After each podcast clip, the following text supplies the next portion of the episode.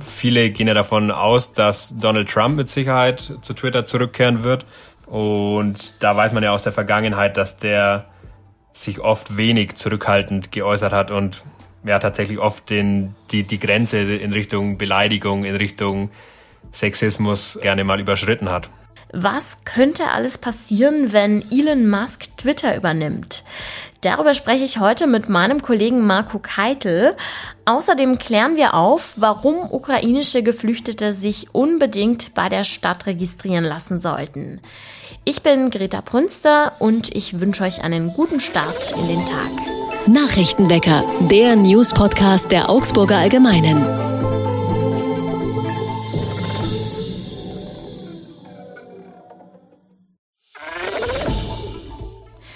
Der Widerstand gegen das Projekt der Tramlinie 5 in Augsburg wächst. Zehn Stunden lang haben Anwohnerinnen und Anwohner am Dienstag mit der Regierung von Schwaben als Genehmigungsbehörde diskutiert. Es ging um Lärm und um drohende Staus. Außerdem könnten wichtige Parkplätze wegfallen, je nachdem, auf welcher Route die Straßenbahnlinie gebaut wird. Dafür gibt es nämlich verschiedene Möglichkeiten. Auch die benachbarte Stadt Stadtbergen ließ über einen Anwalt kritische Fragen stellen. Eine Genehmigung für die Straßenbahngleise zwischen Sebastian Buchecker Platz und Bürgermeister Ackermann Straße könnte es noch in diesem Jahr geben. Allerdings ist auch absehbar, dass danach eine Klage folgen könnte. Je nachdem, ob es die Klage gibt, könnte sich der Bau verzögern. Die Stadtwerke planen derzeit vorsichtig mit dem Jahr 2026.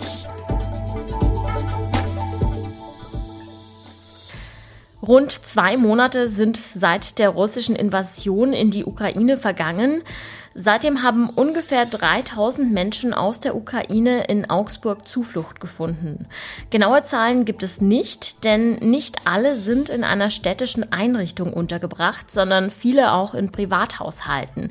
Und längst nicht alle Geflüchteten haben sich registrieren lassen. Genau darum bittet die Stadt die Ukrainerinnen und Ukrainer jetzt. Eine Registrierung ist nämlich nötig, um bestimmte Leistungen zu erhalten.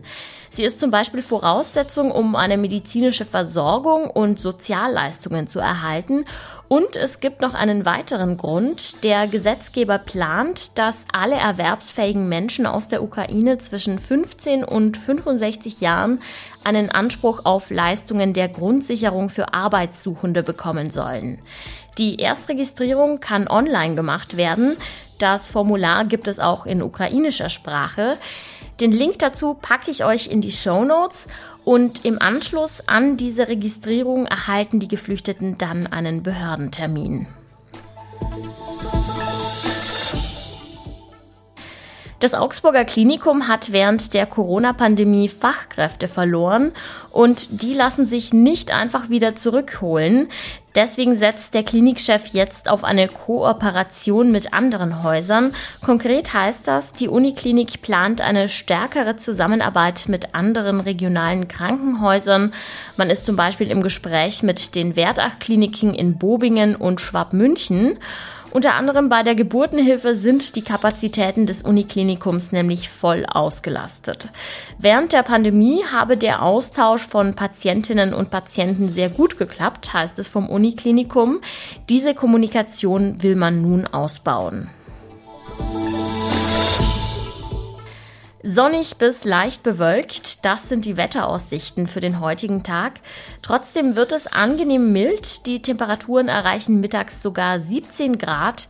Erst am Abend verdichten sich die Wolken dann und es kühlt auf 6 Grad runter. Es war die Nachricht der Woche. Der schrullige Milliardär Elon Musk will den Kurznachrichtendienst Twitter kaufen. Ganze 44 Milliarden Dollar ist er bereit, dafür auf den Tisch zu legen. Doch was will der mutmaßlich reichste Mann der Welt mit einem Netzwerk, das oft rote Zahlen schreibt? Mein Kollege Marco Keitel ist dieser Frage nachgegangen. Jetzt wird er sie hier im Nachrichtenwecker für uns beantworten. Hallo Marco. Hallo Greta. 44 Milliarden Dollar sind immerhin ein Sechstel von Musks geschätztem Vermögen, also auch für ihn keine kleine Summe. Wie kann es denn sein, dass der Dienst so viel kostet? Das ist eine gute Frage. Darüber habe ich mit dem Augsburger Wirtschaftswissenschaftler Erik E. Lehmann gesprochen. Und der meinte, dass gerade bei solchen Unternehmen, die selbst gar nicht so viel Geld verdienen oder wie jetzt im Falle von Twitter sogar oft gar kein Geld verdienen, viele Jahre mit roten Zahlen abschließen, dass da vor allem die Erwartungshaltung eine Rolle spielt.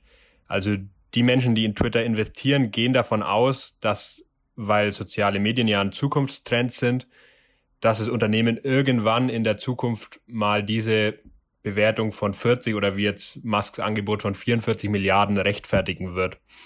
Momentan, das haben jetzt aber heute auch die Quartalszahlen wieder gezeigt, äh, ist das Unternehmen noch weit davon entfernt, wirklich so viel wert zu sein. Musk könnte jetzt natürlich versuchen, Twitter profitabel zu machen, zum Beispiel indem er Geld für die Nutzung verlangt oder einfach noch mehr Werbung schaltet oder vielleicht das Geschäftsmodell ändert. Ähm, ist sowas denn zu erwarten? Er hat tatsächlich angedeutet, Elon Musk, dass er da wirtschaftlich auch viel Spielraum sieht.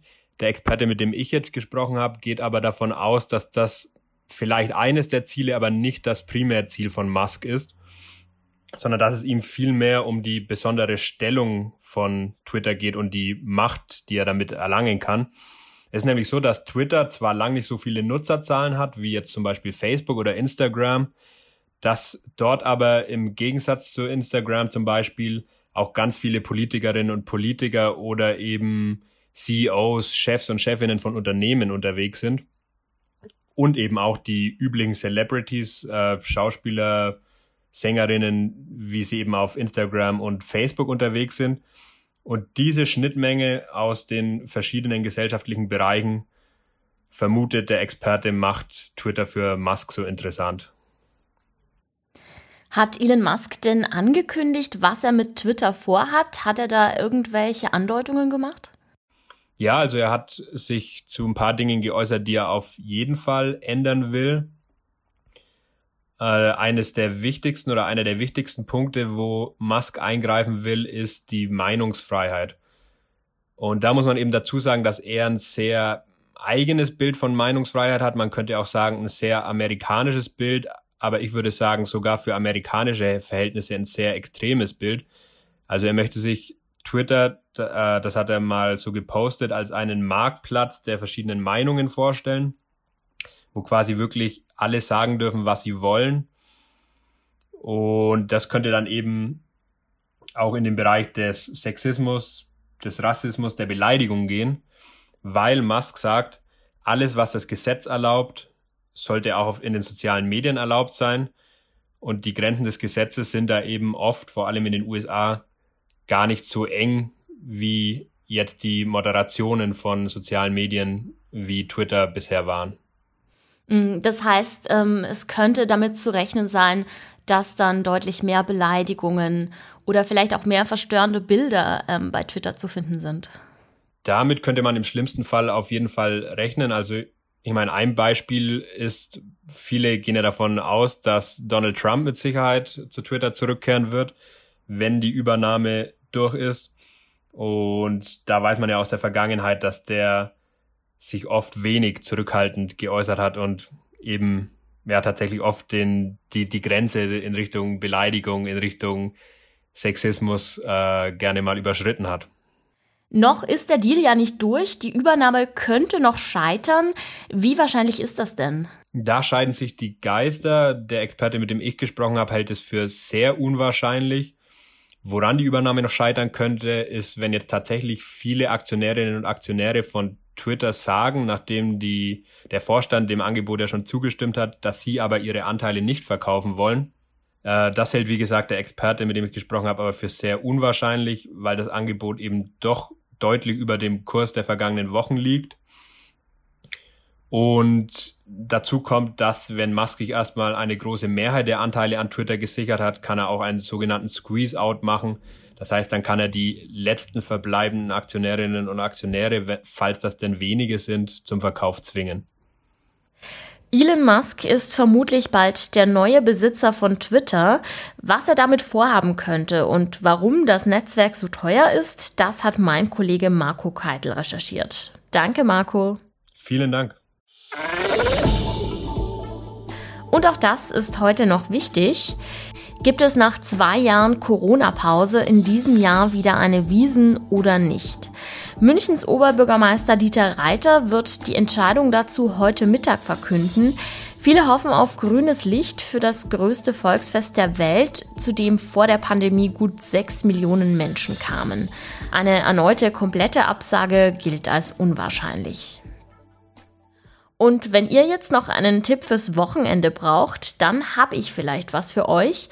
Heute beginnt in Oberhausen das Kirschblütenfest. Namensgeber sind natürlich die Kirschbäume in der Ulmer Straße, die gerade rosa farben und weiß blühen. Ab 18.30 Uhr spielt die Free Electric Band auf dem Helmut Haller Platz. Und wenn ihr eher Bock auf was Gemütliches und Familienfreundliches habt, dann ist vielleicht der Samstag das Richtige für euch. Da wird nämlich die Walpurgisnacht gefeiert, begleitet von der Mittelalter-Rock- und Folkband Bernstein.